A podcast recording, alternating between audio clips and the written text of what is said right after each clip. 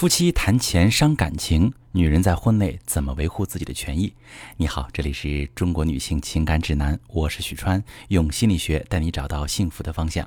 遇到感情问题，直接点我头像发私信向我提问吧。说到这么一条提问，一位女士问：婚后有维权意识，这算是有隔阂吗？难道够爱就可以放下一切，包括自身权益吗？比如买房，虽然彼此很相爱，也会考虑财产分配、利益保护问题。我很纠结，该不该开诚布公的跟老公谈一谈，做一些协议，以防万一来保护自己的权益。这算是有私心，夫妻不同心吗？我觉得呀，女性一旦离婚，往往都是弱势的一方，比如孩子、房子的分配问题。而在这之前，可能女方也会倾尽所有去和男方一起购房，又怕有变化，事先提出来又感觉不好，这该怎么办呢？好朋友们，谈钱伤感情这种现象很普遍，放在婚姻中也是一样。但是夫妻俩就一定不能谈财产分配吗？维护自身权益就代表不同心吗？肯定不是。这件事儿不仅要谈，还要在适合的时机下尽早谈。就算是再相爱的两个人结合，婚姻也有风险。一旦感情破裂，无法再维系，双方各自都要承担风险。在感情好的时候谈财产和权益，彼此还能做到为对方考虑；在已经出现隔阂或者即将破裂要分道扬镳时再谈，多半会互不相让，总有一方要吃亏。所以，夫妻俩想要在财产上做约定或者签订协议，选择在感情融洽稳定时谈，对彼此都更有利，相当于双方一起对婚姻的未来达成共同的展望。与此同时，设定好软着陆的机制。能确保一旦出现问题，不会因为利益上的争执给彼此带来更严重的摩擦和伤害。夫妻之间谈财产、谈权益呢，要把握三个根据：根据对方的特质，根据感情的发展程度，根据夫妻共同利益。我先说第一个方面，根据对方的特质。简单来说，就是见什么人说什么话。根据人的不同特质，应用不同的沟通策略。之所以有朋友之间、夫妻之间一谈钱和利益就会发生误会、产生隔阂，不是说谈钱本身就有问题，不该谈钱，而是沟通策略没有因人而布局。举个例子，你有一天上班快迟到了，到公司的时候没来得及买早餐，有个同事把自己的面包分给你一块儿，你会觉得这个同事人很好，很关心你，还是觉得这个同事只是把自己吃剩下的不想吃的东西随手打发给你吃呢？这两种可能性都有，而你怎么认为，取决于同样的情境之下，你会怎么对待别人。如果你对身边的人充满善意和关心，你就会觉得别人也都是这样。这就是投射效应。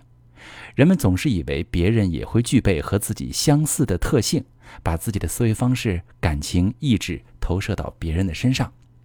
夫妻沟通时也会受投射效应的影响。比如你是乐观主义者，很容易相信别人做事的出发点是善意的；而你的伴侣习惯凡事往坏处想，也不容易相信别人。那么你直接跟他谈财产分配，很容易发生误会。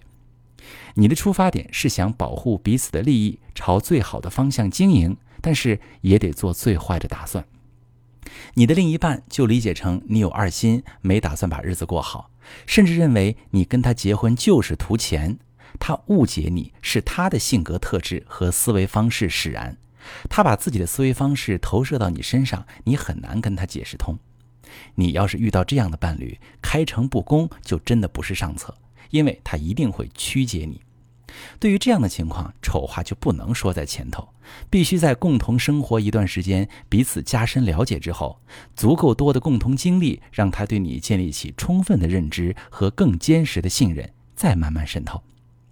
其他情况也是一样啊。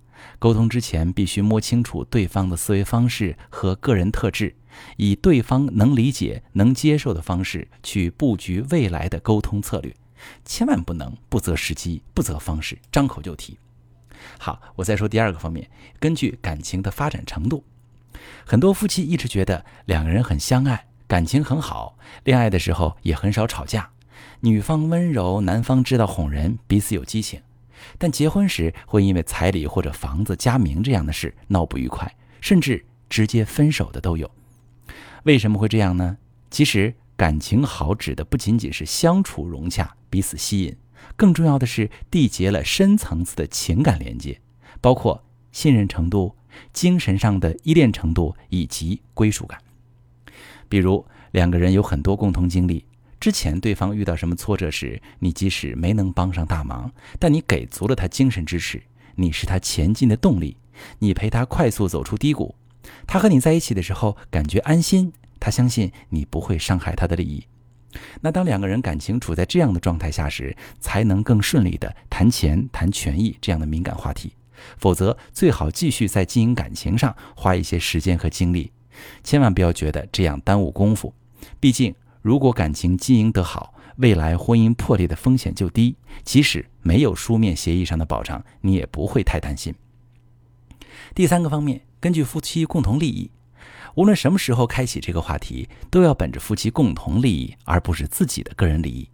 你需要让伴侣意识到，我的提议对咱俩都有好处。而不是我出于自私的目的为自己铺后路，我更不是要你大出血，不是以牺牲你的利益为代价满足我个人的利益。